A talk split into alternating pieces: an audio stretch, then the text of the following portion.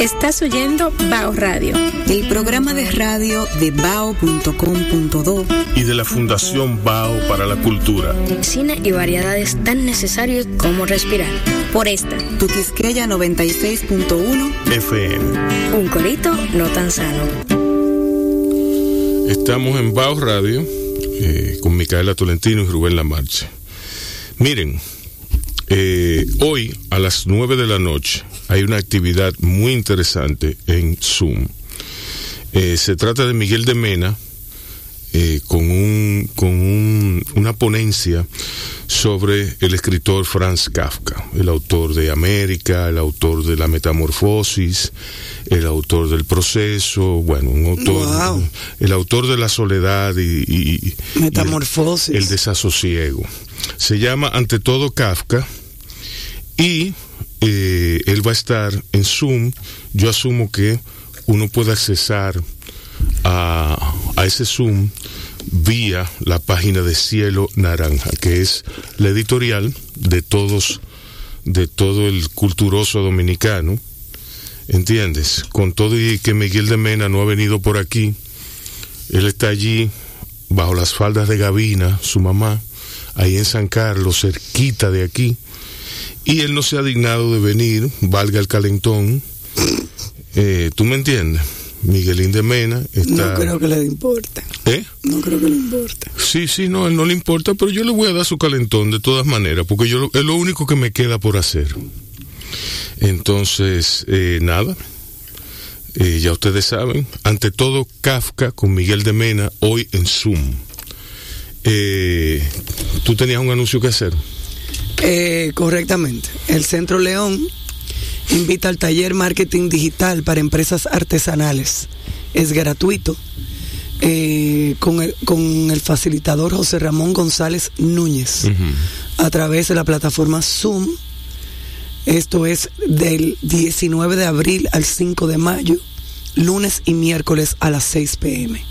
En el taller de marketing digital con el facilitador José Ramón González, los dueños de pequeñas empresas artesanales podrán aprender sobre la gestión de sus perfiles digitales y la creación de comunidades sostenibles en las distintas plataformas. Gratuito del 19 de abril al 5 de mayo y para más información centroleón.org.do. Miren, con todo y que que el nombre Alcantarilla, Alcantarilla, es un nombre como poco amigable, ¿tú me entiendes? Sí, es un nombre poco amigable. una, una, actividad que se denomine alcantarillas de la zona colonial no deja de ser interesante. Como sabemos, la Iglesia Católica construyó una red de túneles eh, a través de los alcantarillados, muy interesante, una, una red de túneles destinadas, destinados a, eh, a comunicar, eh, a, comunicar las iglesias entre sí. Y bueno, que ahí están, ahí están todavía muchos de esos túneles y serían explorados en una actividad coordinada por el Centro Cultural Español de Santo Domingo. Ellos, ellos, eh, la actividad se iba a llevar a cabo el 27 de marzo a las 9, a las 10 y a las 11. Son tres grupos de 10 personas. Señores, los grupos están llenos. Están llenos, Micaela. ¿Ah, llenos antes, de antes, antes del mediodía. Esta es una actividad que yo venía a anunciarla por aquí con todo el ímpetu del mundo, todo el entusiasmo, y resulta que está llena. Ellos van a tener que abrir otros grupos. Yo predigo que lo harán. Así que eh, felicidades al, al Centro Cultural Español, mi casa, mi casa, estoy, estoy, tengo una deuda intelectual. La primera vez que yo fui ahí fue contigo. Tengo una deuda intelectual y, y, de cariño y de amor y de afecto con ese centro, porque ahí estaba Cristina Rico Bornay, ahí está Juan Sánchez, ahí está, o sea, eh, ahí yo di mis cursos de escritura creativa, di el ciclo de cine. E, es, es un centro realmente para todo el público. Y ellos han coordinado esta actividad. yo estoy seguro que no se imaginaban que iba a tener tanto, tanto, tanta convocatoria. Y así es, así es. Una feliz, una feliz coincidencia. Y bueno, eh, yo creo que estaremos pendientes para la realización de esta actividad en los días subsiguientes. Eh, y nada, ¿qué más? ¿Qué más? No hay, no hay anuncios más, no hay más anuncios. Yo no tengo más anuncios. Bueno, pues ponte una musiquita y vamos a darle, vamos a darle ánimo a esto en lo que llega Merian Fernández, eh, que viene por ahí, ya me avisó, y en lo que viene Nelson Espinal Báez. Nos fuimos, maestro. Viene Bao Radio, el programa de cine y variedades tan necesario como respirar. Por esta Tuquisqueya 96.1 FM. Un corito no tan sano. Regreso aquí en Bao Radio. Eh, Rubén, dice que hay una situación aquí ¿Con qué? con, con, con una gente en Alma Rosa, un, un, un esposo con la mujer, el hijo lo tiene eh, eh, eh, raptado, está trincherado el hombre, un desorden. ¿Y quién es ese hombre? ¿Está divorciado? El hombre ¿Será lo- que está lo- casado, Lo, quieren votar. Lo están pasando en vivo. Lo están pasando en vivo. Bueno, eh, imagínate tú. Eh, yo creo que con los niveles de educación que tenemos y de educación hogareña y todas esas cosas, eh, poco pasa aquí. Poco pasa. Mis mejores deseos para esa familia que está en ese dilema tan terrible. Muy terrible. Sí, sí, sí. Eh, cuéntame, Micael, entonces, ¿cómo, cómo? Porque es que eh, yo de alguna forma te entiendo, te entiendo. Tú con tu con tu eh, tradicional eh, comportamiento eh, psicológico, tu, tu, tu psicología enrevesada, Ajá. Exacto. Eh, no me asombra que tú hayas decidido desintoxicarte. Bueno, sí, es que tú sabes que yo bebo mucho, como mal, Sí. fumo mucho, Tú, tú entonces comes mal. Mucho carbohidrato que no debo porque tú sabes que yo soy bariátrica. Por ende tengo 15 libras de más. 15 libras de más. Exacto. Y bueno, y, y entonces, ¿y por qué tú decides desintoxicarte? Porque te jaltaste. No, porque me hace bien. Además que tengo mucha acidez, tengo úlceras. Entonces todo es un... ¿Y cómo se te descubrió la úlcera? Deja el celular, por favor. con la colonoscopía Ok. y la endoscopía. Entonces el detox consiste de cinco, de tres eh, comidas fuertes y dos meriendas. Sí. Y la comida es muy buena, pero es a base de plantas. Eh, ahí hay una dicotomía y ahí es que, es que yo no entiendo. Ahí. Tú. O sea, limpiando eh, el sistema digestivo. Sí, pero bueno, no, y todo, el intestinal y todas esas cosas se van, se va por añadidura, ¿tú me entiendes? Eh, en realidad, comer plantas, a a mí me han dicho que ayunar es muy saludable.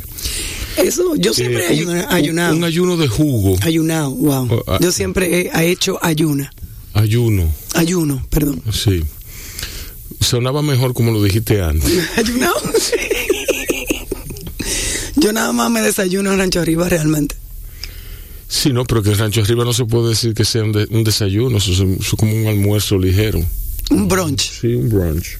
Mira, eh, yo he oído que el ayuno es muy bueno. Luis Simó, uno de mis maestros en, en, en periodismo, eh, profesión que nunca ejercí, gracias a Dios, eh, nunca terminé de ejercer, me refiero. Gracias a Dios, Dios que no existe. Eh, entonces, eh, él, él, él hacía ayuno, él ayunaba, y entonces él me decía que, ¿cómo? ¿Qué? No me distraigan, men.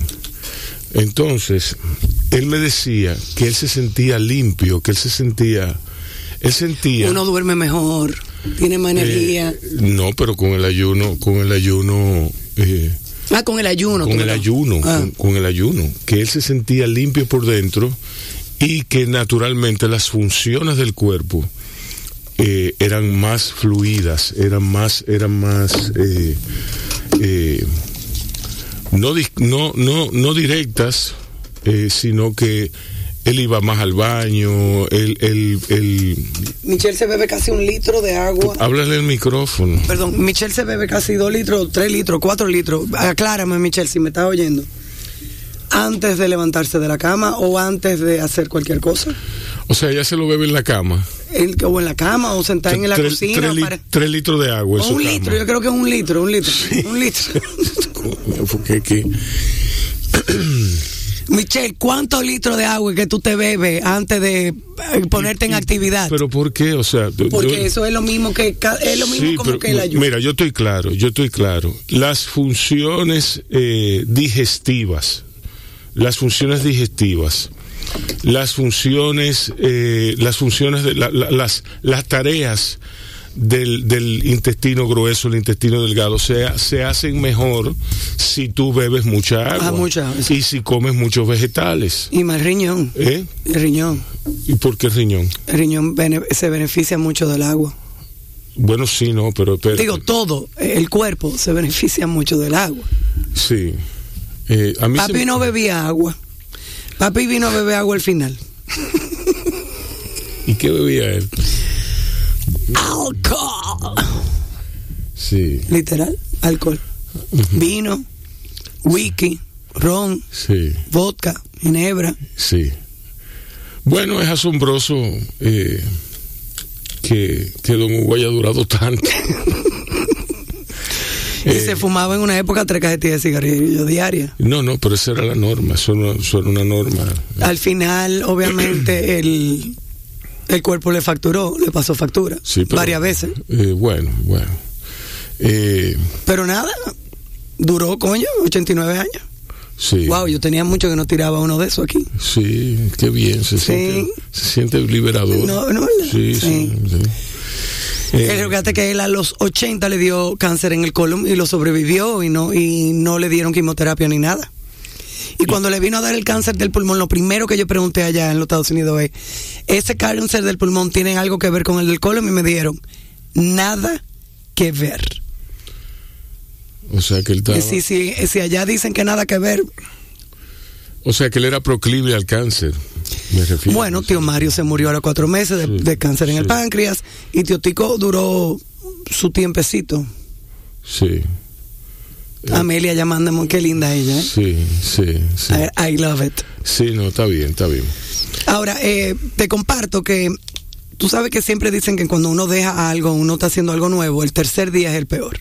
Si uno deja de fumar, le dicen el tercer día es peor, tercer día de la dieta es peor, Cuando yo dejé de fumar cigarrillos, todos los días. todos los días eran peores. Exacto. Uno era peor que el otro. Pero en este Sí, se detox, fue poniendo peor, peor, peor, peor, inaguantable, insoportable, se fue poniendo se fue dramáticamente, ¿entiendes? a mí me pasa lo mismo. Entonces se, Por eso no dejo de se puso grave, después yo me desmayé y después se me olvidó todo. Después solamente me quedaba el, el, el sentimiento, ese sentimiento de tener la boca eterica, eh, tener el pico etericado. Qué y- vaina, ¿eh? Lo- sí. el hábito de uno. El hábito, el hábito eh, se me concentró aquí, me fue pasando, me fue bajando de toda la cara hasta concentrárseme en la boca.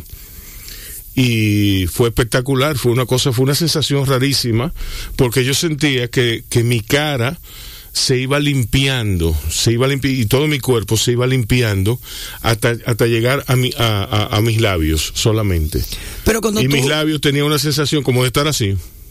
cuando tú caíste en el Mm. hospital, a ti te pusieron a dieta cuando tú saliste de ahí, ¿no verdad? Sí, ¿Y cómo te sentiste? mal. sí. Ok, no, está bien. Sí, no, porque es que mira qué es lo que pasa. A mí no me, a mí no me pusieron a dieta precisamente por por el evento, un ACV, por, por- porque me dio el ACV. A mí no me pusieron a dieta precisamente por eso, sino porque el médico juzgó que, que yo estaba un poco sobrepeso. Ah, ok. ¿Entiendes? Eh, a mí me pusieron, me, me, me quitaron el cigarrillo. Que cuántos años hace del, del hace, hace muchos años. A mí me quitaron el cigarrillo porque ese fue el provocador principal De la CB. del ACV. ¿Entiendes? Entonces yo dejé, lo dejé de, de, de cuajo. Lo dejé así. Eh, pero ese proceso de, de, de la boca, de, de, limpiarme, de todo. Yo, yo tenía, yo, te- yo tengo mejor color desde entonces, yo estoy coloradito. ¿Tú me entiendes? Y porque yo, yo porque las toxinas, las toxinas que tú tienes en el cuerpo se principalmente aquí. Claro, eso ahí es que está todo el moco. Exacto. Exacto. Todas las alergias, todo está ahí debajo de los ojos. exacto. Entonces, Cuando uno está tupido, es ahí que uno se debe de dar masaje. entonces uno se limpia. Ajá. Ahí y ahí. En la parte alrededor de los ojos. Y aquí, sí, alrededor del sol, porque ahí abajo se acumula todo lo moco. Por ende, Sí. te tupes. Ok. Bueno, pues entonces yo. Eh, Ah, quiero hacer un pequeño anuncio. A partir de mañana, el itinerario histórico de la gastronomía dominicana de Hugo Tolentino Dip estará disponible en Centro Cuesta del Libro. O en Cuesta Libro, de mejor aquí de dicho. Santiago. De aquí, eh, de Santiago, no sé si estará mañana, Sí. pero va para Santiago. Y todavía quedan algunas copias en Fresh Fresh Sí. de Piantini. Y vamos a tener una pequeña rifa por aquí después eh, de ese libro. ¿Eh? Sí. Ese es de mata, Ese- pero Oh, sí, ese es de mata. bueno, pero está bien, o sea, cójalo ahí, ya. La semana que viene, antes de Yo, irnos yo para lo Semana tengo Santa. antes que tú, firmado por él. Oíste, antes de irnos para Semana Santa, Ujú. eh, eh, rifamos uno. Ok, Ok. ok. Vamos a ir música. Vamos a ir música. Esta es una de mis canciones favoritas Ay, Dios. de Led Zeppelin. Espero bueno. lo disfruten. Ah, bueno. Nos fuimos mata. Estás oyendo Bao Radio. El programa de radio de bao.com.do Y de la Fundación Bao para la Cultura. Cine y variedades tan necesarios como respirar. Por esta, Tu Quisqueya 96.1 FM. un corito no tan sano. Estamos de vuelta aquí. Llegó una de nuestras invitados, Sí. Marian Fernández. Sí, sí. Y llegó temprano. Merian, Merian- para ella. Merian, Señores, sí, llegó sí. temprano para ella. Es tempranísimo para Merian. Son las 5 y 40. No, pero llegó a las cinco y media. ¿Eh? Llegó a las cinco y media. Sí, lo que pasa es que ella se perdió. 6.1. Ella se perdió aquí adentro en Se el perdió. edificio. Que es la segunda vez que viene. Que es la segunda vez que Es viene. la segunda vez que se pierde. A ella hay que invitarla. Ven, piérdete. Ven a las 3 de la tarde. Exacto, piérdete. Ven a las Y 3 de la tarde, te pierdes y, y entonces nos ya para las 5 y media más o menos. No, oye, ella está posteando, señores, ella está posteando. sí, sí. Estoy posteando. Mira, Merian, Dime, mi amor. Dime, mi amor. cuéntame, aquí estoy, aquí cuéntame. estoy. ¿Cómo está la cosa? Tú estás muy bella, María. Eh, estoy bien. Está enamorada, chacha. Estoy eso le bien. pasa a la gente. Tú lo sabes, tú lo sabes. Tú estás oficial también. Oye, el otro, pero esto es el colmo ya. Más respeto, Rubén. ¿Eh? Más respeto. Ajá. Porque tú no te aficeas. Aficea. ¿Tú no te aficeas? Eso está como ayuneo, ayunado. No. Aficiado. No, aficéalo se curve, te curve. Yo estoy bien, chicos. Eh, lo primero es que a mí me gusta estar aquí con ustedes. Me gustó mucho la primera vez. Yo quiero mucho a Rubén de, de hace tiempo. A Micaela la quiero porque la quiero por Fresh Fresh. La quiero porque la veía entrar y salir, porque conozco a su hija a través de las redes sociales, pero la quiero porque la conozco a través de tus ojos. Y es interesante cuando uno conoce a una persona a través de los ojos de otra, Sí. porque uno se queda como se queda como encandilado, se puede utilizar esa palabra. Sí, porque Sí. cuando tú conoces a alguien. A través de los ojos de una persona, sobre todo que ustedes tienen una hermandad eh, fuerte, o sea, Sí. ese conocimiento no es superficial. Sí. Entonces, cuando tú me dices, a mí Mica me hace bien, es inevitable querer a Mica si yo te quiero a ti. Sí. Entonces uno se queda como encandilado, ¿tú Sí, me entiendes? Uno se queda con esa, es una cosa que es, es como una especie de transfusión. No, Aunque- es una transfusión interesante. ¿Qué Sí, fue? aunque Ahí no- va, ahí aunque- va, ¿eh? aunque- ahí va. Porque él tiene que, usted sabe, tiene que venir ahí. Aunque no sea tan saludable meterse en la dinámica de nosotros dos. Sí, no. Oíste. Algunas veces no es nada Sí, saludable. ¿no? Algunas veces. Rubén llegó al hospital por estar jodiendo. Porque, porque hay una, hay una, bueno, lo que pasa es que hay una intimidad. Sí. Hay una intimidad. Sí, hay, hay una complicidad. Una complicidad, todo. sí. Una complicidad. Más, más que otra cosa, sí. Sí, entonces. eh, Pero sabes que la gente tiene hambre de eso. Yo creo que yo lo dije la otra vez. La gente tiene hambre de, de tener un amigo, de tener una amiga eh, con quien tener esa, eso que no se puede describir porque son cosas que se van construyendo. eh, con la misma experiencia de vida. O sea, son cosas que tú vas viviendo y que posiblemente tú olvidas, pero están ahí. Como una especie de... eh, están como, como en una especie de baúl que puede tener el alma y ustedes han vivido tantas cosas que muchas cosas la- las habrán olvidado, muchas cosas las recuerdan de manera constante y los trae como de vuelta. Se han dicho muchas cosas. Entonces, ¿qué pasa? La gente tiene hambre de eso. O sea, la gente tiene hambre de esa intimidad, que es una intimidad eh, que es natural, que es totalmente orgánica, que proviene de El tiempo. del tiempo, tiempo, del amor, las vivencias, Sí. las experiencias, pero eh, tan, tan vivos los dos no se han matado. Sí, sí, apenas. Sí. Apenas. A veces, a veces parece increíble. Mira, un amigo me decía, La gente tiene hambre de intimidad, Sí, de esa intimidad, de esa confianza. sí, así mismo. Eh, un amigo me decía eh, que a nosotros nos unía, muy ingenuamente debo decir, a nosotros nos unía la literatura, el amor por las artes. Y yo le dije, no, a nosotros no nos une eso. A nosotros nos une una cosa mejor que eso. A nosotros nos une experiencias compartidas de infancia. A nosotros nos une una niñez juntos. A nosotros, a nosotros nos une eh, una adolescencia juntos. A nosotros nos une antes, antes de la literatura, antes de las artes. Eso nos une. Bueno, lo que pasa es que la Porque gente... si el que el que basa el que basa su complicidad en la literatura se odió. ¿Tú me entiendes? No, y lo que pasa es que la gente tiene una idea tuya, Rubén. Ay, que yo iba a ser más dramática, yo iba a decir que lo que nos une es el dolor. También. No, tú estás Sí. siendo realista. Mica. Sí. Lo que pasa es que la gente tiene una idea, puede tener una idea de Micaela por su por su herencia, por su padre, eh, por eh, en el caso tuyo también por tu trabajo como escritor Rubén, de que ustedes son intelectuales, que son personas que hablan de temas eh, que el que no está a la altura Oye, se va a sentir excluido, porque tú sabes que la gente, que muchas veces la gente es así, y tal vez a ustedes lo une una tajada de aguacate Es- Probablemente. con, con par de cerveza, Sí. donde posiblemente Micaela te está diciendo a ti algo que le resulta muy difícil decírselo a otra mujer. Fíjate qué cosa tan particular. Y te digo que, que le puede resultar difícil decírselo a otra mujer, porque yo sé lo que es tener un buen amigo, yo sé lo que es tener una persona con la que tú no tienes que dar mucha vuelta ni hablar mucho, y tú puedes decirle exactamente lo que tú estás sintiendo sin disfrazarlo, sin sentirte juzgado, sin sentirte señalado.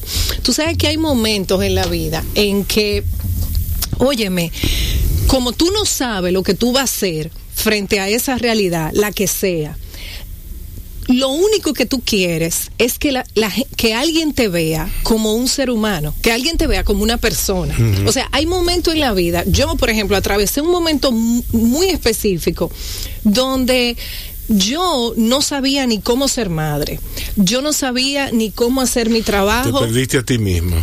Claro, Te perdiste, claro. aunque me- momentáneamente, pero, pero. momentáneamente, me- pero me perdí. Y Sí. lo único que yo quería era que alguien me viera como una persona, una persona que realmente en ese momento se perdió, como le puede pasar a cualquiera. Cualquiera. Sí, sí. Y tú no tienes eso con todo el mundo, porque tu mamá está esperando que tú te manejes y que tú te comportes de una manera, tu papá también, Sí. tu hermano también, tu mejor amigo, Sí, o sea, todo el mundo tiene la como una- sociedad, la, sociedad, tiene como una público, expectativa y contigo. más tú que eres una mujer pública, el público espera que tú te comportes de una manera determinada. Entonces tú lo que haces es que te escurres y te vas, Sí. desapareces, ¿Entiendes? Te metes debajo de una sábana, debajo de una almohada. De Eso una... le pasó a mi mamá. ¿Eh? Y, y tú sabes que Sí. eso es más común de lo que uno eh, quisiera admitir. Cuando digo más común de lo que uno quisiera admitir, tú puedes estar muy bien. Tú me preguntabas, ¿cómo tú estás? Yo estoy muy bien realmente. Yo estoy trabajando, o sea, vivo el día a día, eh, lidio cu- con lo que tiene que lidiar todo el mundo, pero hay momentos de, de manera natural que se van como forjando cosas para bien y para mal, porque uno a- aquí uno nunca sabe. Cuando digo que uno nunca sabe, tú puedes estar tomando una decisión y tú puedes estar creyendo que esa es la mejor decisión del mundo, que te va a traer todo el bienestar y después eso se convierte en un problema para ti. Entonces, tú estás lidiando, tú estás jugando, ¿entiendes? Un póker de alguna manera. Y hay momentos donde tú estás perdido. y, y nadie quiere admitir eso. O sea, nadie quiere admitir esa vulnerabilidad. Aquí todo el mundo opina de todo y sabe todo y todo. todo. Sí. A mí me asombra porque eh, eh, lo, los, lo que tú tienes que hacer es, eh, abundan, Yo me, yo me tranco. están a la orden del día. Yo me, yo me tranco. Tú te trancas y yo, yo, yo he estado contigo mientras tú estás trancada y yo he estado trancado mientras tú has estado ahí y yo sé lo que es eso. Yo me tranco porque yo sé que estoy de mal humor, que no me siento bien, que estoy muy estresada, muy negativa. Y yo me tranco. Y cuando mis hijos me ven en la cama, viendo Netflix, y ellos entran, hola mami, y yo, hola. Ya ellos saben. Sí. Ellos están ya curados con eso. Sí, no, pero que... Porque si me quedo afuera voy a pelear, voy a hablarle mal a alguien, voy a ser grosera, me puedo poner agresivo. Entonces para eso me tranco y no le hago daño a nadie. Tú dijiste una expresión, vivir el día a día. Yo creo que esa es la expresión más infravalorada del mundo. Sí. Ay. Sí. Infravalorada. Sí. Sí, porque hay que vivir el día a día. Cuando tú, mira, eso quiere decir que tú, tú te limpias, te autolimpias de todo. De lo de ayer, exacto. De lo de ayer No. y, de, y de lo del futuro, porque el futuro es lo que causa ansiedad. El Claro. futuro es lo que te causa la ansiedad. Lo- los ataques de pánico vienen por el pasado, los ataques de ansiedad vienen por el futuro. Pero yo creo que el futuro te causa esa ansiedad, Rubén eh, y Mica, porque uno tiene como una especie de... Uno está muy en el deber ser. O Sí. sea, uno está todo el tiempo en lo que yo debo de ser, eh, quedar bien. Y, y- y mira, yo eso lo entiendo. O sea, a ver, ¿qué construye la vida? O sea, la experiencia humana. O sea, ¿de qué se trata? Se trata de ti contigo, pero se trata de las relaciones que tú desarrollas con los demás. Entonces, es natural que tú estés ansioso por el futuro porque tú quieres que tu entorno, que la gente que a ti te importa y la gente que ya con cierta madurez, tú sabes que, que tú a esas personas les importa. Tú quieres que estén bien, o sea, tú quieres que las cosas marchen bien, tú quieres tener algún tipo de control. Y yo hace mucho tiempo, en, cuando yo tenía mi cuenta de Twitter, yo eh, tuve una cuenta de Twitter, salí de esa y, y volví entré, pero yo puse la misma frase, vivir es ir borrando certezas de la lista. ¿Por qué? Porque no hay certezas, en, en verdad, en verdad no las hay. Exacto. Entonces, eh, a mí, por ejemplo, como madre, yo te puedo decir, lo que a mí me ha, una de las cosas que a mí me ha, más me ha como, sor- no sorprendido, sino como que me ha impactado, es el hecho de que a mí me tomó mucho tiempo comprender que aunque yo estaba educando a mis hijos, yo no podía obligar a mis hijos a amarme como yo entendía que ellos tenían que amarme o expresarme su amor.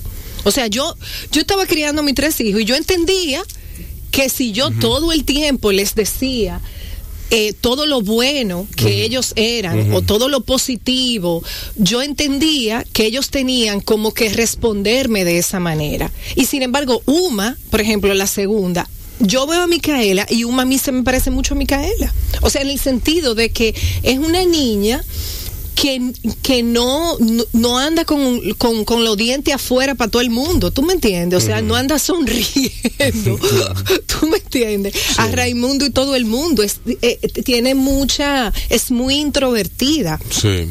Cuando se abre, se abre, como una cotorrita Mm, como un libro. pero necesita ese espacio para que eso suceda, ese espacio de confianza. Pero a mí me tomó muchísimo tiempo entender ese lenguaje. A mí lo que, me ha, a mí lo que me ha tomado mucho tiempo en, en- en el caso de mis hijos, que son un misterio para mí. Sí, sí, to- sí, yo estoy de acuerdo Son un contigo. misterio para mí. Todos los hijos de Sí, todos. y que ellos creen que yo soy un idiota y eso está bien porque en cierta forma Mis, lo mis soy. tres hijos son un misterio para mí Eh, también. tengo sí, que, tengo sí, que sí, confesar, Son misterios, son misterios. Eh, Cuando yo creo que sí van a ser de una manera, Exacto. me sorprenden. Eh, sí, no, y, y Armando me sorprendió eh, ahorita mismo. Ahorita mismo yo le- le pregunté algo y él me dijo, pero ¿qué es lo que tú me estás hablando? O sea, yo, yo eso lo tenía ya previsto. Y yo me quedé con la... Pero, ok, bueno, está bien. Eh, encima de que ellos piensan que yo soy un idiota. Ellos, ay Rubén, no diga eso. ¿eh? No, no, no, pues yo soy... Yo, no. Ellos pueden En- en- pensar en que tú eres, eh, tú sabes, inflexible, No, no, no. un poco ogro en ciertas maneras. No, no, no, que yo soy... No, ellos piensan que yo estoy out. ¿Tú me entiendes? Bueno, tú puedes estar a- sí, tú- Desahuciado, bueno, desahuciado. sí, bueno, sí. Exacto. Porque tú, el pop culture y tú no se llevan bien. El pop culture soy yo. Ajá. Ah, ok. Sí. Un, un 50 y, eh, más eh, pop culture. No, mi amor. Sí, sí, sí. Si te haces influencer, sí. Bueno, pero Hazte en cierta- influencer de la literatura y de la De música. cierta forma nosotros somos influencers. Bueno, mijo, nos falta pasa- mucho, mucho fanático No, todavía. pero para sí, eso. pero vamos, vamos al paso. Tú fuiste que me convenciste de que no, no podíamos tener 500 eh, eh, usuarios de, de, de, de- de- de golpe. Oye, mira, mira, Ah, bueno. mira. Eh, ¿Por qué son un misterio para ti, Rubén? son un misterio por, precisamente por eso, porque nunca reaccionan de la forma en que yo esperaba, pero ellos reaccionan, ellos reaccionan, yo aprendí, aprendí a solicitar de, a sorprenderme, a sorprenderme. Tú me entendías, a disfrutar el- ese hecho. Yo también. Ya yo no, ya yo no Ya me tú no forzas. Yo no me paro al, no me paro al borde de mi, de mi deseo. Yo me paro detrás. Y los dejo reaccionar y, y, lo- y disfruto cómo reaccionan. Yo- Hay veces que quiero darle los toques, los toques de estilo. ¿Tú me entiendes? Sí. Cuando- Como, como una, una gol- como una golpiza. no, no, no, que le digo, mira, Rebeca, por ejemplo, no vocé tanto. No, no, O- estamos, estamos en un almuerzo. Sí. ¿No verdad? Y hay un invitado sentado en una silla. Mi querido hijo Carlos Hugo se paró al lado, el invitado, y el invitado, que es muy buena persona, Sí. se paró y le dijo, siéntate. Pero yo no me di cuenta, Sí, ¿no verdad? Ay, ay, ay. Y cuando yo veo a Carlos sentado en la silla, le digo, párate, sí. párate y por favor darle la silla al señor. Sí. Pero él me la dio. Mira, yo agarré el vaso de vino. ¿Por qué, señores? Porque hace 40 años yo hubiese hecho eso y a mí me hubiesen sacado de ahí por los moños. Sí. Sí, yo te entiendo, dado una galleta y me hubiesen sacado de ahí y me hubiesen No, puesto de castigo es por más una semana. Es más dramático. Yo creo que nosotros, nos, o sea, si el invitado nos dice siéntate, nosotros vamos a salir huyendo por ahí. Como, Claro, como es que, que vimos un fantasma. es que nunca, Jamás. Uno- uno- nunca se nos hubiese ocurrido sentarnos en la se, silla. uno se diría, esto es un gancho. Exacto. Esto es un gancho que me está poniendo este tipo. No, tú sabes lo que yo hubiese hecho. ¿Dónde está mami? ¿Dónde está ma- mami? Mami. No, de verdad. ¿entiendes? Y él no se paró. No se paró. Mira, hay una persona en Yo Instagram. me acuerdo la vez que, el, que, el, que, el- que Sara le dijo, de que me- ay, pero mira lo que lindo está Carlos Hugo, todo un caballerito. Y dice, yo no soy ningún caballero. ¿Qué tú dices? No, que hay alguien en Instagram que dice, me imagino que era eh, por- de lo que hablábamos al principio, del el tema de la amistad y, y la falta de, o sea, el, el hambre de intimidad. Eh, dice, pero la falta de sinceridad de nuestra parte, eh, que a ve- es que a veces no nos eh, ¿cómo es que yo no puedo leer como esto bien.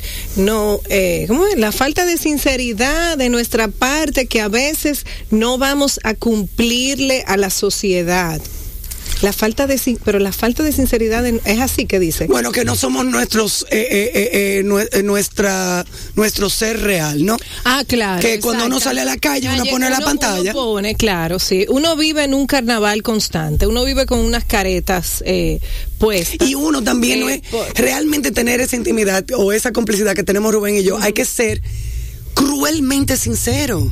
Exacto. Eh, pero también... eh, eh, Digo, pero eh, tampoco mi- es para hacer daño, pero hay momentos donde yo le digo, Rubén, no, las cosas no son así, son así, así, así, así. Y hay- pero hay amistades que no llegan a eso. Sí, pero, pero también yo, ahora yo les pregunto a, usted- a ustedes si les ha pasado, si, si, si coincidimos ahí. Llega un momento en que uno se cansa de mentir Claro. y de que le mientan. O sea, yo, como dicen los venezolanos, yo estoy mamá de que me mientan. O sea, yo no estoy en ese momento de mi vida. O sea, yo no estoy en el Yo no estoy en ese no- momento no desde estoy- hace rato. Desde hace yo no- años. exacto. Yo no estoy en un momento de mi vida. Ni estoy por mentir también. Exacto. Ni que me mientan más, ni por mentir. Es yo. más, yo que dije ahorita que la vida, que vivir es ir borrando certezas de la lista.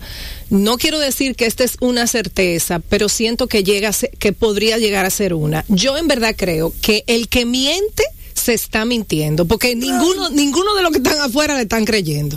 O sea, no de verdad. Yo he llegado a pensar que el que vive en una mentira, bueno, vivirá él en su mentira y la gente por múltiples razones Exacto. le hará creer que le cree, pero yo creo que no le cree, porque yo he encontrado, Yo calladita me veo más bonita. Sí. yo he encontrado eh, una especie de liberación exorcismo, puedo decir que hasta una experiencia religiosa como cantar a Enrique Iglesias, decir la verdad. No quiero sonar, la verdad os hará libres, pero sí, la verdad os hará O, libres. no, que- o no, o quizás no cohibirte, no tanto la verdad, sino si tú tienes algo que decir que te da, te da eh, pereza decirlo porque no quiere que lo cojan de mala manera o no quiere decirle eso a un amigo, a un buen amigo tuyo y antes no lo dijeras, pero lo bueno es que llega un punto donde tú dices, mira, esto es lo que hay. Lo siento que te lo estoy diciendo, pero esto es lo que Lo que pasa es que el camino, el camino de la verdad es muchísimo más corto. Muchísimo más corto. La verdad nos ahorra el trajín de recordar la mentira. ¿Tú, tú entiendes? Cuando tú le dices la verdad a la gente, la verdad tuya, la verdad tuya, íntegra, tú le dices lo que tú piensas, tú te ahorras una mentira. eh, Sí. el, el camino de la mentira es largo y tortuoso. ¿Entiendes? Lo que yo quería decir, o sea, lo que quise decir cuando hablaba de el momento de vida en el que están, que ustedes, como decía eh, Micaela, que ustedes se dicen la verdad. Yo a lo que me refiero en ese sentido es que ustedes pasaron por muchas etapas. Lo que tú decías, Rubén, para llegar a ese nivel de intimidad, de ser amigo, hay que atravesar muchas vivencias y entonces que, lle- lle- que llegue como esa madurez donde Micaela te dice lo que hay a la clara, no, no te disfraza, no te dora píldora, igualmente tú, o sea, se dicen las cosas porque no están para perder tiempo. Exacto. O sea, porque ya pasó. Pero eso implica mucho dolor. Por eso me encantó cuando ella dijo, nos ha unido el dolor, porque eso implica mucho dolor. Lo que pasa es que a la gente, el dolor, o sea, la gente tiene un tema con el dolor y con la tristeza. Sí. O sea, es increíble cómo la sociedad de manera general se ha encargado de darle esta mal publicidad a la tristeza y al dolor. Yo- por ejemplo, mira, yo tengo una, eh, rápidamente, qui- quiero decir esto. Bueno, eh, eh, eh, eh, eh, cuando volvamos. Ahora, cuando volvamos. Tenemos un noticioso, perdonen que te interrumpí así, pero Sí. tenemos un noticioso. Eh, maestro, nos fuimos. Viene Bao Radio, el programa de cine y variedades tan necesarios como respirar. Por esta tu Quisqueya 96.1 FM. Un corito no tan sano. Y estamos de regreso aquí en Bao Radio con Marían Fernández. Yo estoy aquí eh, obsesionadamente buscando a un cantante, creo que es irlandés. Puede ser que sea escocés y yo me esté equivocando. Que se parece a ese. Ese era Rey La Montaña. O La Montaña, como ustedes quieran. Eh, Sí. Me encantó. Raimundo la montaña. Era Raimundo La Montaña. Sí. A mí se me olvidó, yo iba a Básicamente. contar algo. ¿Qué era, Rubén? Yo no sé, probablemente era mentira. No, no, no, ella iba a decir algo muy importante. ¿Qué era? ¿Qué era? No me acuerdo. Bueno, estábamos hablando de la mentira, pues, a propósito. ¿Pero qué era? Estábamos hablando de la amistad, estábamos hablando de la mentira. Entonces Manolo me... me ah, bueno, lo que pasa es que alguien escribió. En el Instagram que nosotros eh, muchas veces eh, nos, nos ponemos caretas, o sea, no somos lo suficientemente honestos en la sociedad. Y que llega un momento en que uno, qué sé yo, la madurez, el tiempo, la evolución te lleva a, a que tú te cansas de eso. Pero en verdad es una danza, porque la gente entra y sale de la mentira. Tú encuentras esos espacios, como por ejemplo tu relación con Micaela o tu círculo íntimo, donde tú puedes ser tú, donde te aceptan como tú eres, donde probablemente tú puedes, eh, qué sé yo, criticar algo, decir genuinamente lo que tú sientes, pero tú de nuevo te pones esa careta frente a la sociedad cuando sales eh, desde la, qué sé yo, desde la perspectiva, por ejemplo, laboral. O sea, trabajando, es muy probable que tú no tengas esos espacios de sinceridad porque ¿por qué? Porque tú trabajas con muchísima gente y tú lo que quieres es, evitar un conflicto. Yo estoy en una etapa peor de, de eso. Peor. Peor. Donde yo no puedo ser sincero, no estoy. Donde tú no puedes ser sincero, tú no, estás. Yo no estoy. ¿Tú me entiendes? Yo hasta en lo laboral, yo, o sea, yo estoy, en, yo, yo me estoy limpiando de todo, poco a poco. ¿Tú me entiendes? ¿Por qué, Rubén? Porque tú quieres... Porque, estoy cansado de, de, lo poco genuinos que somos. Sí. De lo poco genuinos. Porque quiero paz conmigo mismo y porque quiero relaciones genuinas con la gente. Claro. ¿Entiendes? Eh, ¿Y por qué uno quiere eso? Porque uno lo que quiere es vivir. Realmente la vida es muy corta. A mí me interesa que si yo te... Si yo, si yo te saludo que tú me digas cómo te sientes de verdad. A mí no me a mí no me interesa que tú digas eh, hola Rubén, yo estoy bien. Eh, ¿Cómo te estoy escuchando, pues estoy leyendo lo que escriben aquí. Tú me entiendes. A mí me interesa que tú me digas, eh, Rubén, yo tengo un problema y a mí me interesa oírte. ¿Entiendes? Hay veces que no, estoy, estoy cansado, naturalmente, porque todo el mundo se harta, todo el mundo se cansa. Pero eh, yo pienso que, que, bueno, que ese día ese día que yo esté cansado, ese día que yo esté harto, yo no salgo. Me acordé de qué era lo que yo iba a decir. Tú diste en el clavo. Tú me acabas de decir, a mí me interesa tal vez, tú dices, tal vez ese día yo estoy harto y no quiero escuchar a nadie. Exacto. Ese día, ese, día yo me guardo, ese día yo me guardo, o, yo, estoy solo, o, yo, o, le digo a la gente, mira, yo quiero estar solo. Pero si tú tienes la apertura de que tú te encuentras conmigo y tú me dices, ¿cómo tú estás? Y yo te digo, es que genuinamente yo quiero saber cómo tú estás. Sí, pero entonces yo, que vivo con un miedo al que dirán, con una careta puesta, con un, que tengo como todo ese tema, eh, estoy hablando yo, me estoy tomando de referencia, pero es la gran mayoría. Yo te digo, no, Rubén, yo estoy muy bien, aunque me esté llevando el diablo. Entonces, ¿qué pasa? ya me acordé de lo que iba a decir. Lo que yo iba a decir no es mentira, lo que yo iba a decir es una realidad. Yo no sé en qué momento fue que se dio el fenómeno. Obviamente las redes sociales han amplificado eso, pero se dio un fenómeno que, ojo, yo lo comprendo, lo respeto, yo lo comprendo, lo respeto y lo comparto. Pero en algún momento se dio un fenómeno de que nadie puede ser víctima. Todos tenemos que estar bien. Ah, y, un bombardeo constante. y eso es insostenible. Es insostenible. nadie puede estar bien todo el tiempo. Gracias. Eso es insostenible. O sea, gente que lo acaban de asaltar. Bueno, llegó nuestro, el otro invitado. Yo me amigo que es nuestro invitado. Yo soy, yo soy parte del programa. Sí, porque no, tú, no, tú, eres la bateadora emergente. la bateadora emergente. Aunque siempre llega tarde, pero llega, llega. Llego, pero llego. Mira, no, pero entonces comenzó un bombardeo. Óyeme, a ti te podían asaltar en una esquina. No, pero tú no puedes ser víctima. Y no puedes vivir en el victimismo. Y no, entonces yo lo que te digo es.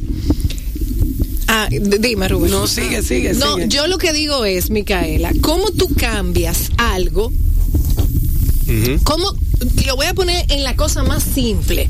¿Cómo una persona adelgaza si no admite que es, que es gordo? O sea, ¿cómo ah, tú puedes, cómo tú puedes dejar de ser víctima si tú no logras admitir que tú has sido una víctima, que tú has sido una persona abusada, ofendida, maltratada? Hermano, acepte eso acéptelo. Sí, sí, sí. O sea, Si comprenda. no se acepta, you can't move on. Tú no puedes seguir adelante. Exacta, pero yo no sé, aquí hubo un bombardeo en todo, los coach, todo el mundo que no se podía ser víctima. Y yo dije, pero bueno, y entonces... Es que, eh, pero es que es natural que tú te hagas la víctima, eso- que tú te conviertas en la víctima, porque es un proceso, es como, es como decía eh, Lenny, Lenny. Bruce, como decía Lenny Bruce. Señores, Nelson Espinal Báez está aquí, el famoso politólogo, el fa- ay, lo dije, lo- famoso. No sabía. Sí, sí, sí, no, pero tú eres, tú eres un tipo respetado, ilustre. Sí, Eh, Pero sí, es verdad. sí, sí. Yo digo tu nombre, la gente se queda impresionado. Eh, sí. Y yo, Así bueno, o sea, mira, Nelson, bueno, tú, tú que estás con, con los seres, yo digo que es como decía Lenny Bruce, la, la, la, la, con respecto a la muerte. Lenny Bruce, que era un comediante fantástico, fabuloso, él hacía que, que, que su público entrara en una introspección terrible, porque él decía que eh, la muerte iba, la negación, la que sí o qué, la que sí o qué, hasta, hasta la etapa de, bueno, ya yo me jodí. ¿Tú me entiendes? Eh, entonces, hay en, en- dentro, de, dentro de un duelo, hay una etapa de victimización. Y eso, eso de ahí tú pasas a la etapa de, tú te pones de pie y tú dices, bueno, nada, ya está bueno de victimizarme y, y ya. Hay gente que no llega Hay gente que no llega. a, de- a- a decir, ya voy a parar de victimizarme y voy a echar Bueno, para adelante. sí, no, ¿por qué? ¿Por qué? Porque le gusta esa dinámica. Lo que pasa es que si tú tienes una hemorragia, tú, tú estás en medio de la calle y tú tienes una tremenda hemorragia, porque tú tienes una cortada que va desde la cadera hasta la rodilla, o sea, una zanja. Y tú estás diciendo, no, yo no soy víctima, búsqueme una curita. Pues tú te vas a morir Exacto. tú te vas a morir. No, pues lo, lo voy a poner de la manera más como cruda a nivel visible para que la gente entienda Que mentalmente pasa lo mismo. Que mentalmente pasa lo mismo. Usted tiene que lidiar su yo con yo, con que usted es una víctima de lo que sea, de lo que sea. Y después que usted asume eso, entonces usted puede comenzar un proceso para modificar eso. O sea que mi abuela hacía algo que a mí me llamaba mucho la atención. Va- lo, va- lo voy a contar rápidamente. Mi abuela daba unas pele lengua a cualquier cosa de servicio, a un banco. Ella tenía un problema con un banco, porque las abuelas eran así, pero mi abuela hablaba correctamente y mandaba a todos sus nietos a hablar correctamente. Ella, Sí. ella era Sí, sí. lo que era la ortografía, la caligrafía, hablar correctamente. Entonces mi abuela acababa con una gente, pero si llegaba alguien, buenas tardes, un momento, por favor, y era al revés, tal vez era a ti que te estaba echando un boche, muchacho del diablo, así o qué, señorita, muy buenas tardes. Sí. Eh, eh, o sea, eso era típico. Entonces yo Sí. me Mi abuela, mi abuela decía, hay que ser aristocrático. Entonces, ¿por qué yo pongo este ejemplo? Porque eh, antes la gente con una naturalidad impresionante pasaba de una cosa a otra sin mucha teoría. Yo te voy a dar tu pele lengua, yo te voy a dar tres correazos y después yo voy a tomar el teléfono. Señorita, usted es tan amable de comunicarme. O sea, sin ningún tipo de drama, teoría. Ahora no, ahora no. Ahora la gente tiene que estar de punta en blanco y, y- y no hay forma de que saque un San Antonio. No, no se lo permite. Porque Nelson. no, porque entonces tú estás siendo víctima. Nelson, Nelson Espinal, Nelson Espinal está con nosotros. Él llega en medio de la conversación en un punto importante porque yo me preguntaba, mientras Merian estaba hablando, ¿cómo tú negocias esas cosas contigo mismo? ¿Cómo tú, cómo tú estableces parámetros de negociación? ¿Cómo tú... Bueno, vamos por parte. Como ustedes bien decían, antes que nada, buenas tardes, amigos invisibles. Amigos invisibles. Eso me encanta. Y no es en una iglesia que estamos. Sí, porque no, O sea, están- sí. nos escuchan, grupo- pero no los veo. Había un grupo, hay un grupo venezolano que se llama así, muy bueno, ¿eh? Sí. Amigos invisibles. Sí. El, tal como ustedes decían, una cosa es ser víctima, y hay que a partir de ahí eh, empezar a, a trabajar, ¿no? Y otra cosa es el victimismo como postura existencial de que yo manipulo a, a toda la humanidad porque porque tú me hiciste venir a este programa. Sí. No, ya, por favor, o sea, ¿me entiendes? Eh, Eso es- Hay una raza que es así. Sí. Ya, Sí. dejémoslo ahí. Dejémoslo ahí. Sí. Sí. Dejémoslo ahí. Sí, sí. Entonces, es, es una distinción importante. Entonces, era, era para solamente para abordar un poquito y tocar lo que ustedes estaban hablando, que es muy interesante. Mira, eh, en todo proceso de negociación, uno de los elementos más importantes que hay es que las personas siempre, siempre, siempre, siempre se creen víctimas del otro. Y es natural que se lo, lo crean, como ustedes bien estaban explicando. y un elemento central para negociar, sea un negocio, un business, para decir un spanglish, o un conflicto, es tratar de no juzgar el pasado. En negociación nosotros decimos, rompe el espejo retrovisor de aquí y de aquí y que podemos trabajar juntos de aquí en adelante. Porque si nos vamos a mirar el pasado, No vamos a llegar a ninguna no vamos parte. a llegar a ningún problema. Lo que tú me hiciste, lo que yo te hice, viene lo que se llama la escalera de inferencias. Tú me hiciste, yo te hice, tú me hiciste, yo te hice.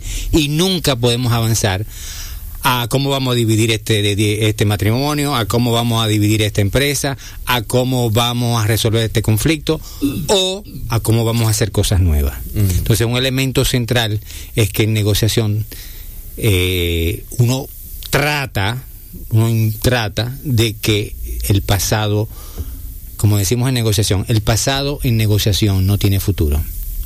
Wow. Buenísimo. Gran, gran frase. Gran frase. buenísimo, buenísimo, Una respuesta directa a la pregunta directa. buenísimo.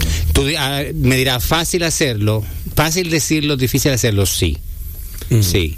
Sí, Por ejemplo, yo em, ya, Pero eso se puede hacer hasta con todo. Pero con todo. Ese con la vida. o sea, Con todo. Por eso que fíjate, fíjate la pregunta. La pregunta El pasado en una negociación no tiene La- futuro. la eso es con todo. Lo que, lo que yo le, lo, que, lo, que- lo que yo le estoy preguntando a Nelson es importante por cuanto tú fíjate que Nelson se queda como wow qué, qué, qué pregunta porque cómo uno negocia con uno con uno mismo hay que saber nadie quiere estar triste por mucho tiempo Recomiendo un libro que se llama Getting to Yes with Yourself de William Ury. Sí que es negociar contigo mismo. ¿Tú sabes cuál es la negociación más importante que tú tienes en la vida? Contigo mismo. Claro. Contigo misma. Eso está claro. A mí, en los entrenamientos, en las consultorías, eh, en ¿Cómo que esa- se llama? Say yes to yourself. Getting to yes with yourself. Getting to yes with, yourself. Pero, William Ury.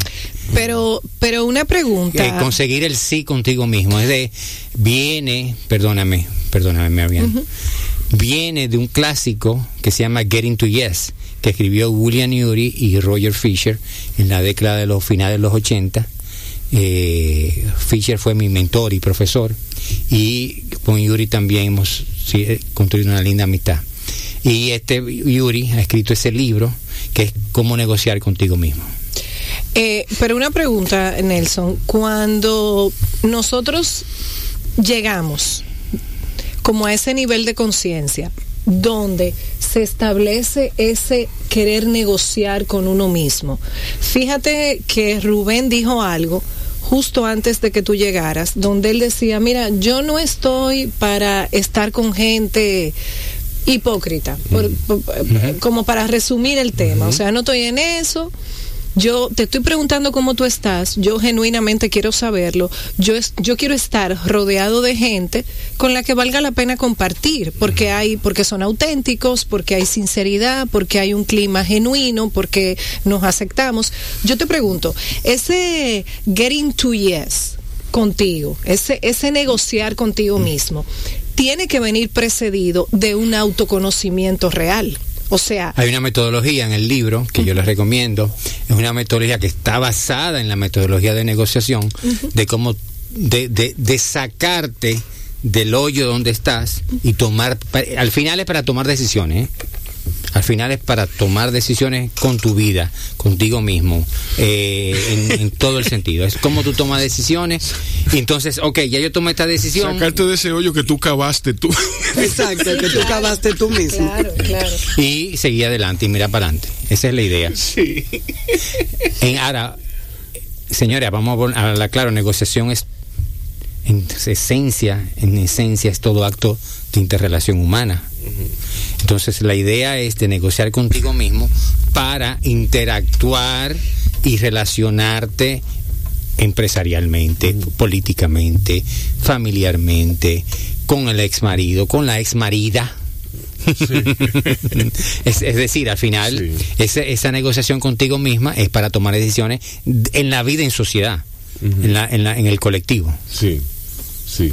Ahora bien, ¿cómo, cómo tú negocias contigo mismo a partir de un... de Bueno, yo, yo supongo que el libro yo no lo he leído, ¿no? El libro establece unos siete elementos básicos.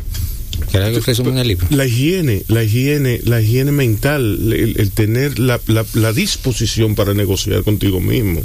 ¿Tú me entiendes? Sí. ¿Cómo tú determinas, cómo tú determinas yo, cómo tú dices yo estoy listo ya para negociar? Voy a iniciar la negociación conmigo mismo.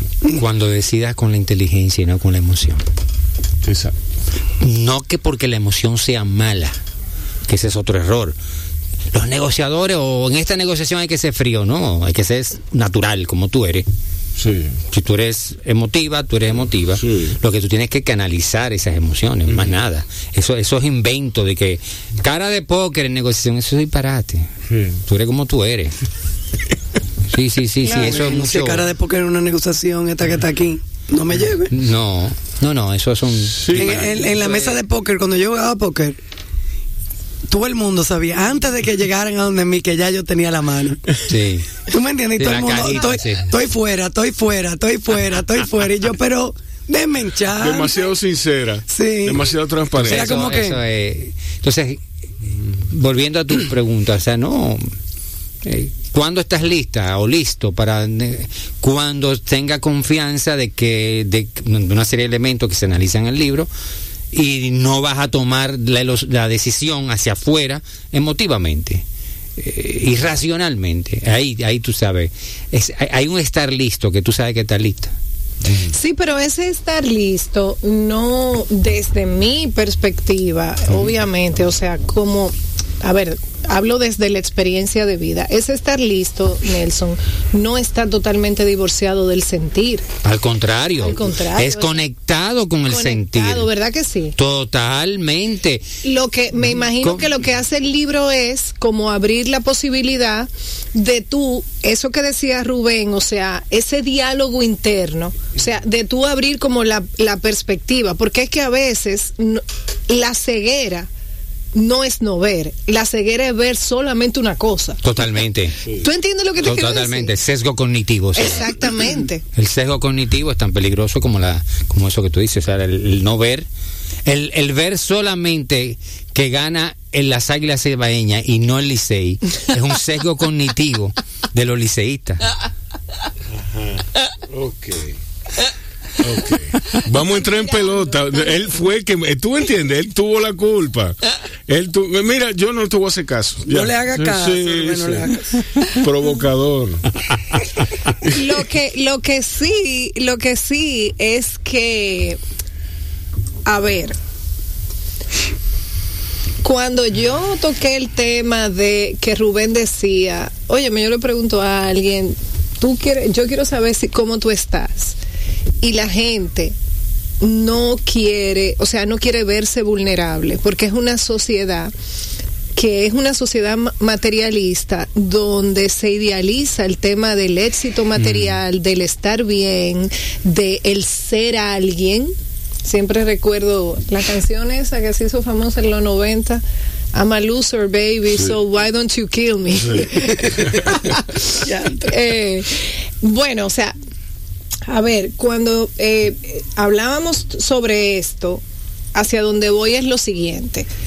Una persona puede sentirse mal, y yo sé que, que tú no eres psicólogo ni nada de eso, ni eh, Nelson, pero yo quiero escuchar tu punto de vista en ese sentido. ¿Por qué? Porque tú has traído un tema interesante, el yo negociar conmigo. Una persona tiene todo el derecho, bueno, Rubén, tiene todo el derecho a sentirse mal consigo mismo y no saber por qué se siente mal. Ha- Hace mucho tiempo yo recuerdo una masajista que dijo en mi programa de radio, ni- no recuerdo por qué razón, pero ella dijo que ella le había tocado en varias ocasiones. Ella era una masajista, ella era como un técnico, como una persona que daba masaje, masaje de relajación. Y ella decía que a veces ella tocaba a una persona y esa persona comenzaba a llorar, no, no importa que fuera hombre o mujer, y cuando se, ter- se terminaba el masaje, eh, no sabía, el- eh, o sea, ella, ella se quedaba como, ella tenía miedo de preguntar. Y hubo alguien que le dijo, ni me preguntes porque no sé. Sí. Oye, qué fuerte. Wow. Entonces, la gente se siente mal. Y un día tú lo dijiste en el programa, Rubén, tú dijiste, el dominicano está triste y no lo sabe. Yo sé que puede parecer una generalidad, pero o, suena como una generalidad, pero en verdad esa, esa negociación debe ser una negociación tan sincera que como decía Sean Connery, no, no elija pedazos. Sean Connery decía, yo acepto a la gente como es, yo no ando eligiendo el pedazo luminoso, no, yo me como todo. O sea, Claro. yo lo elijo todo, porque aprendo de todo. ¿Tú me entiendes? Entonces, en, esa, en esa negociación, tú no puedes elegir como la parte que a ti te gusta, si es que te gusta algo. Porque tú vas a tener que convivir con todo. Tú vives contigo. Tú, tú no puedes vivir sin ti. Tú puedes vivir sin mucha gente, pero tú, tú no puedes vivir sin ti. No, así es, así es, así es.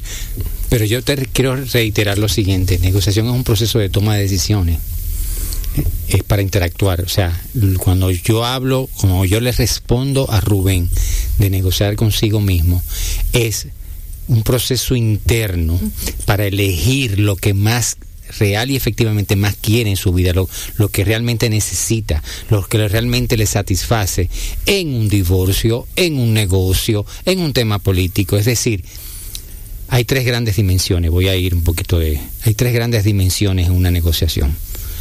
Tercera, la primera dimensión es la negociación tú con la otra parte. Segunda dimensión, tú con tus pares, tú con tus compañeros de trabajo, tú con tus socios. Y la tercera, y la tercera, la más importante, es tú contigo. Cuando se, los equipos de negociación, de lo que sea, lo, cuando yo trabajo con ellos, yo lo primero que hago es alinear eso. O sea, vamos a suponer que ustedes tres están negociando algo. Yo duro tres meses preparándolo, porque van a hacer tal negociación importantísima. Pero Micaela está en desacuerdo con un tema que ella tiene que articular. Mientras ella no esté alineada con su principio, con sus ideas, con su visión, yo no puedo sacar ese equipo a la calle a, a negociar. Te- te- Tengo que ayudar a negociar con ella misma. Es a eso que yo me refiero. Entonces ella dice, ah, ok, ahora sí me convenciste. Entonces yo voy a manejar esto, esto y esto, y nosotros vamos a pedir esto, pero que... Entonces tú alineas los aspectos externos, los aspectos del equipo y los aspectos internos. Te respondí. Lo que pasa es que hay veces que la gente no sabe lo que quiere en diferentes Perdón, a veces no, el 99% de las veces. No, no, no, no, no, no, no. Mi trabajo como asesor es ayudarle a la gente en un proceso de negociación a saber lo que quieren, porque el 99% de las veces dicen lo que ellos afirman que saben lo que quieren, pero no saben para qué lo quieren. Y eso del para qué lo quieren es lo que realmente quieren.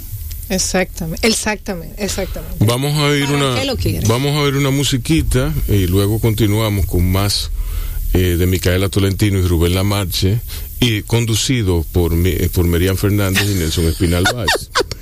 Eh, muchas gracias a, a Nelson y a Merian por tenernos aquí. Vámonos. A Micaela, sí, vámonos. Eh, así que ya ustedes saben, quédense con Bajo Radio. Aquí vamos. Viene Bao Radio, el programa de cine y variedades tan necesario como respirar. Por esta tu Quisqueya 96.1 FM. Un corito no tan sano. Y regresamos a Bao Radio.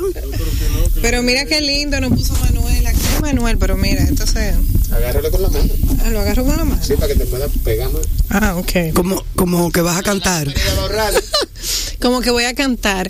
Yo he salido con una idea de Micaela y de ti del tema de cantar. Yo no canto, o sea, yo yo cantaba con mi papá, yo no he cogido clase de canto, pero me dieron una idea y lo ¿Tu papá no era Sí, mi papá era- yo cantaba con mi papá, él en la guitarra y yo. Dile Rubén, ponte al lado de de ella para tomar la foto en lo que estamos. Ah, ah, porque ya. Bueno, no, no, No falta. 20, 20 minutos, pero tú sabes. Ven, Micaela.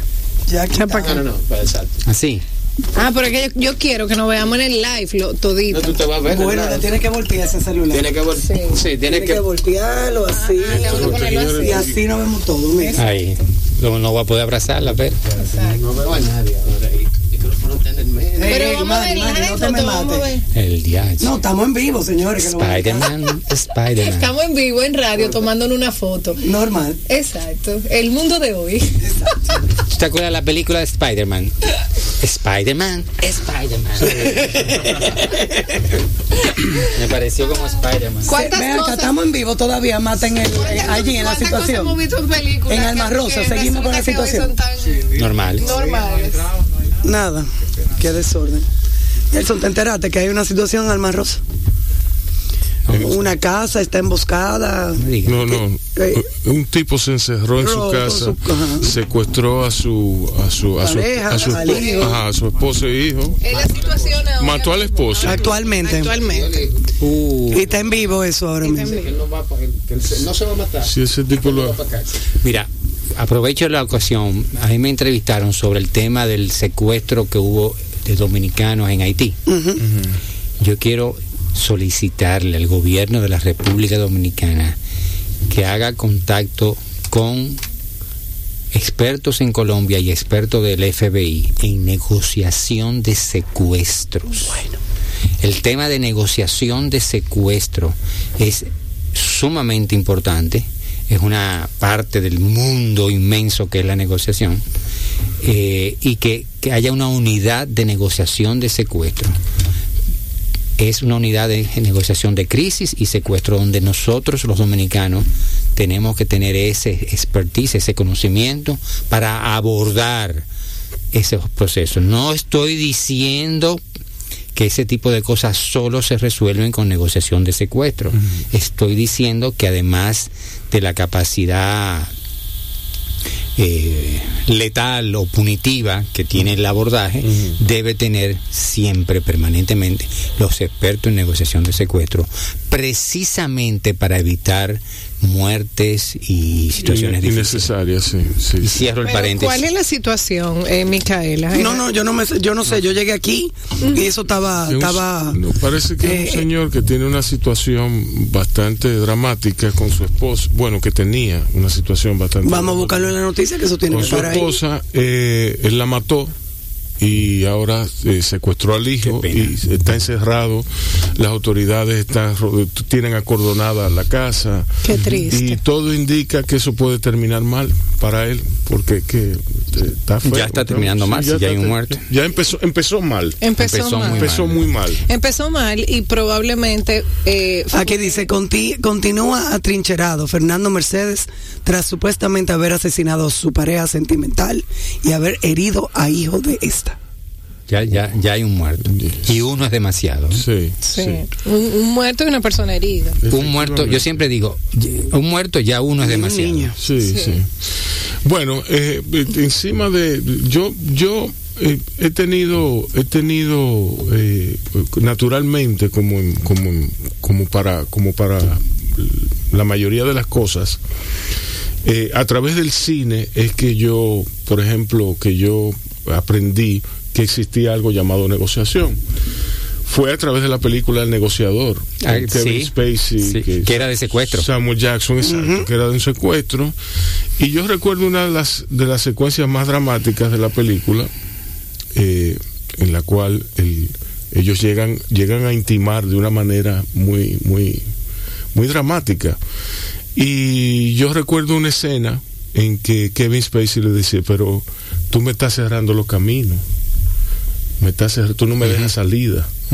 Entonces yo te doy la salida a ti y tú no me dejas salida a mí. Entonces en qué estamos eh, cógelo y yo eh, naturalmente eso eso fue una de tantas enseñanzas que yo aprendí a través del cine. Y es que la gente a la gente hay que dejarle salida. El puente de plata. sí el Así. puente de plata así se le dice. llama, sí. Al vencido puente de plata. Y bueno, Y es un error, perdona. Sí. Uno de los peores errores que cometen en el mundo empresarial y en el mundo político es al vencido terminar de patearlo. Porque se- es, esa persona, Se va a vengar. pero tarde o temprano. Tarde o temprano. Sí. Aquí han dejado de llegar, hay- aquí hay personas que han dejado de llegar a la presidencia de la República por eso. Bueno, yo lo que iba Wow. a comentar es que eh, tú dices que en, Ay, es- sí. en esa Ay, película, que en esa película, tú dices que eh, eh, comprendiste la importancia de Sí, dejarle es que, es que de- no se puede humillar, ni se puede tomar las cosas Claro. tan personal, tan personales que, que tú pierdas dejarle la, una salida, pierdas la noción, puerta. pierdas la noción de que, de que él, de que, de que el vencido es, puede ser, se puede convertir en una bestia acorralada, igual que tú. Exactamente. Bueno, Igual que tú, yo, yo recuerdo, película- recuerdo, recuerdo mucho una anécdota que hizo el gran Tomás Troncoso, el narrador deportivo Sí. que yo la oí porque yo estaba estaba estábamos Estaba viendo un juego del Licey. no no no no no no fue del glorioso Licey más respeto Eh, Ese que perdió este año. sí sí el que el que perdió la práctica de bateo que fue el- este año Respondió bien. Sí. Manténlo en el programa, Eh.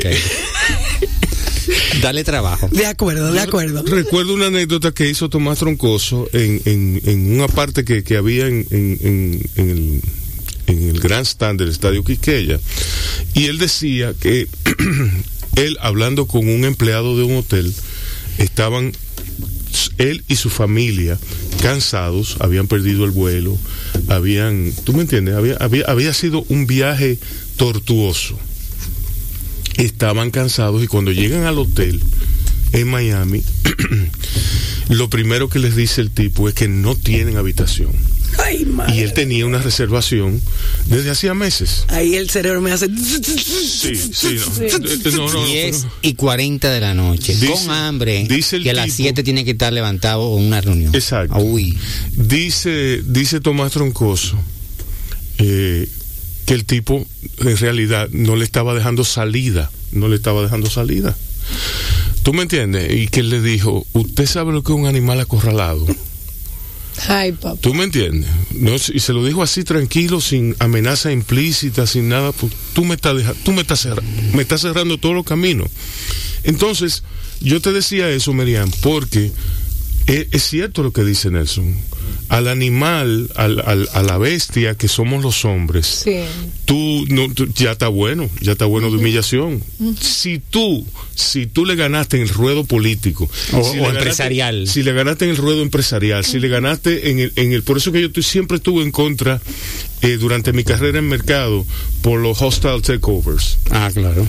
Por por, por Sí, los hostile sí, sí, por la por, por, eh, Las adquisiciones, adquisiciones hostiles. Pero, pero el, el, Dime, dime, dime. Eh, eh, ¿Por qué? Porque es que al, al ser humillado, tú, tú no tienes, eso, eso no te involucra a ti personalmente. ¿Tú entiendes? claro. Tú tienes que saber que eso. No, y cuando te acusan de algo, dicen porque tú, tú y tú, y no tiene nada que ver con tú, tú y tú. Sí, exacto. No, yo lo que iba a decir con el tema de la de dejar una salida, o sea, de, de dejar una salida, no sé si utilicé el término salomónico, pero de dejar una posibilidad. Un puente de plata. Un puente de plata. De plata. De oro. O de lo- plátano, puede lo ser de que plátano. decir- lo que yo iba a decir es que lo vimos, vimos lo que ocurrió con el PLD. O sea, ¿a qué voy? Eh, de alguna manera, Leonel sintió que lo estaban dejando fuera. Eh, digo esto porque al final quien ter- quien se termina viendo de alguna manera acorralado fue Danilo. Sí. Pero, pero en realidad, o sea, Leonel construyó su puente de plata. Porque dentro del PLD él no tenía ese puente de plata. Entonces él sencillamente construyó su salida. Y su salida terminó acorralando al otro. O sea, no, no sé si me doy a entender. Sí, sí, yo sí. O sea, él no vio la posibilidad de negociación de me toca a mí el poder, él no vio esa posibilidad, él se fue. O sea, él, co- él, él hizo su puente hacia afuera. O sea, él dijo, me voy. Y eso termina dejando al otro de alguna manera acorralado. ¿Lo, ¿Lo entiendes así o no? No, ¿O estoy de Nelson? acuerdo. ¿Cómo? No, no estoy de acuerdo. ¿Y qué tú crees que pasó ahí? Porque tú eres, tú eres el, el- No, no, como fíjate, el experto. O sea, vamos por parte. Sí, él encontró su salida. Pero él encontró su salida porque él la construyó, no porque dentro, Sí, la construyó. no porque dentro del partido Desde ese- hubi- de esa perspectiva, sí. Ok. Pero lo inteligente para él era quedarse ahí adentro. Totalmente. Y no formar otro partido. Y hoy el PLD completo, completo, completo, hubiera estado, hubiera estado en pie- a sus pies. ¿Por qué? Por una sencilla razón. Es el único expresidente viviente que puede constitucionalmente volver al poder. Si hubiera quedado en el PLD, el 24 solo entregan la, la candidatura presidencial. Pero es que no había, pero es que ah, por eso es que digo que él lo acorralaron. Es que yo creo Lo que, acorralaron. que a Leonel lo, co- lo No- no acorralaron estoy diciendo y él que no. creó su puente, él creó su salida. Lo que te estoy diciendo que la salida, la mejor, la óptima, la más eficiente, oye la palabra que estoy usando, no la más ética, no la más eficiente, era quedarse ahí adentro. Pero ¿y cómo La maética no era quedarse No es eficiente. No, no, no, pero lo que estoy diciendo es la maética no era quedarse adentro. No, Tú te no. quedas ahí adentro tranquilo. Pero- pero- Eh, Y deja que, Pero- y deja. y, y deja. y deja. Claro, esa es la más salida más eficiente. Un, un proceso de O sea, negociación. a, a ti te parece que no fue inteligente lo que Leonel hizo? No, no, no fue inteligente. Sí. No fue inteligente. ¿Cómo lo fue hizo? racional. Lo fue, fue racional, pero no fue altamente racional. Ah. Lo altamente racional, lo altamente inteligente, lo altamente estratégico hubiese sido Leonel decir, eh, nada, lamento mucho, eh, juega el juego, él se va a su penco, él juega el juego, el penco pierde, ay, qué pena, perdió el partido, sí, bueno. eh. Pero ¿Y, es quién, que- y quién, pero- y quién pero- iba a ganar en, la... en- Pero es que si, si Leonel se quedaba dentro del ¿Qué PLD, pasaba? hubiese podido ganar el penco. ¿Tú No. crees? ¿Tú crees? No, ¿Tú crees? no, no había posibilidad. ¿Ustedes creen que no? No, no, no. ¿Tú crees? Ok. Lo, ¿Tú de crees? O sea- lo de Abinader fue apabullante. Sí, no, el, la, la, la, la, la voluntad de cambio que había en el Exacto, país era más gracias. Era demasiado Gracias, grande. Nelson. Era demasiado Gracias. grande. Era demasiado grande. Era demasiado Ok, grande. entonces ahora entiendo. O sea, ahora no estoy entiendo. diciendo que no fue inteligente crear su, su, su partido. Su no, no, no. de salida. No, no. Yo estoy diciendo que lo, lo optimal, lo óptimo en, man- en materia estratégica, lo óptimo en materia estratégica, raci- altamente racional, era el cruzarse de brazos. señor, Aguantar. Aguantarse ahí y el PLD hubiera estado en sus manos. oye. Sí. Total. Comprendo Ustedes perdieron y yo me quedé. Bueno, pero mira, es un buen ejemplo. Viéndolo, de- es viendo un buen aquel ejemplo de- derrumbe. Y derrumbarse. De, de Sí. aquella Y- y- persona, y- y- sí, sí. esperar Sí. y decir, pero yo estoy aquí, mira, y llegar a las vamos- seis menos vamos cuarto arriba. y a las seis, de, melo- a las seis de, la, de la tarde menos cinco ir a votar por su PLD a las seis menos cinco Eh, Así mismo. Bueno, hay una persona que dice que no. que- toda la razón. eh, hay una persona que dice que no, que todo lo contrario, que ese partido se murió, como. eh, el- Ay, está bien pero que bueno, cada quien tiene no su- claro claro, Claro. estoy diciendo estoy diciendo que es lo más lo óptimo lo óptimo Claro, en materia yo te de- entendí de, de toma de decisiones yo te entendí porque lo que él hizo no es que estuvo mal tener fuerza de pueblo no no eso es inteligente yo no estoy diciendo que no pero no eches por la borda un partido, no, no salga de un partido que No Juan Bosch creó. un, no te salga de un partido No para, formar otro que le va a tomar años Claro. llegar al poder, ¿entiendes? Claro. Porque no, no existe tal cosa como un partido recién formado que llegue al poder. Claro. Tiene que haber, tiene que haber un gobierno demasiado deteriorado y no tiene que, no puede haber otra fuerza Claro. alternativa. Y claro, La- y la- eh, al final un partido político en términos muy muy llano, lo que es un vehículo. sí. Sí, y la ¿Qué vehículo tú quieres? ¿Un Ferrari? sí. o O- un- una jipeta. No, no, un Ferrari, que es el FLD en, Sí. ese, en ese momento, Sí. era un Ferrari, o un, Honda Civic. un Honda del, del 79. La moraleja aquí es que a la hora de negociar debe de haber una salida, o sea, Sí. se, se debe de buscar la manera, porque Ah, fíjate, Vamos por hay parte. otra Ne- película. eh, eh, al final, y yo creo que quede claro, lo, lo voy a repetir por tercera vez, negociación es un proceso de toma de decisiones. Negociación es un proceso de toma de decisiones estratégicas. No necesariamente es un proceso para llegar a acuerdo. El acuerdo es un medio para satisfacer intereses. El acuerdo no es el objetivo. Por eso yo estoy diciendo que lo óptimo en materia de decisión es lo, bueno, esto, quedarse allá adentro, etcétera. Por eso el acuerdo con la otra parte no era posible, nunca lo fue. O, no, tal Mira, vez nunca lo fue. proponer un programa después que después de lo que él acaba de decir, un programa que hable sobre el arte de elegir. A propósito de un libro que me leí de una chica que se llama Shina Yinyegar que es una, una ciega, ella es una psicóloga ciega, y cómo el, el libro parte de cómo su, li- su ceguera, su limitación desde niña, la llevó a darse cuenta que mientras menos opciones, es mucho más fácil y mucho más efectivo elegir.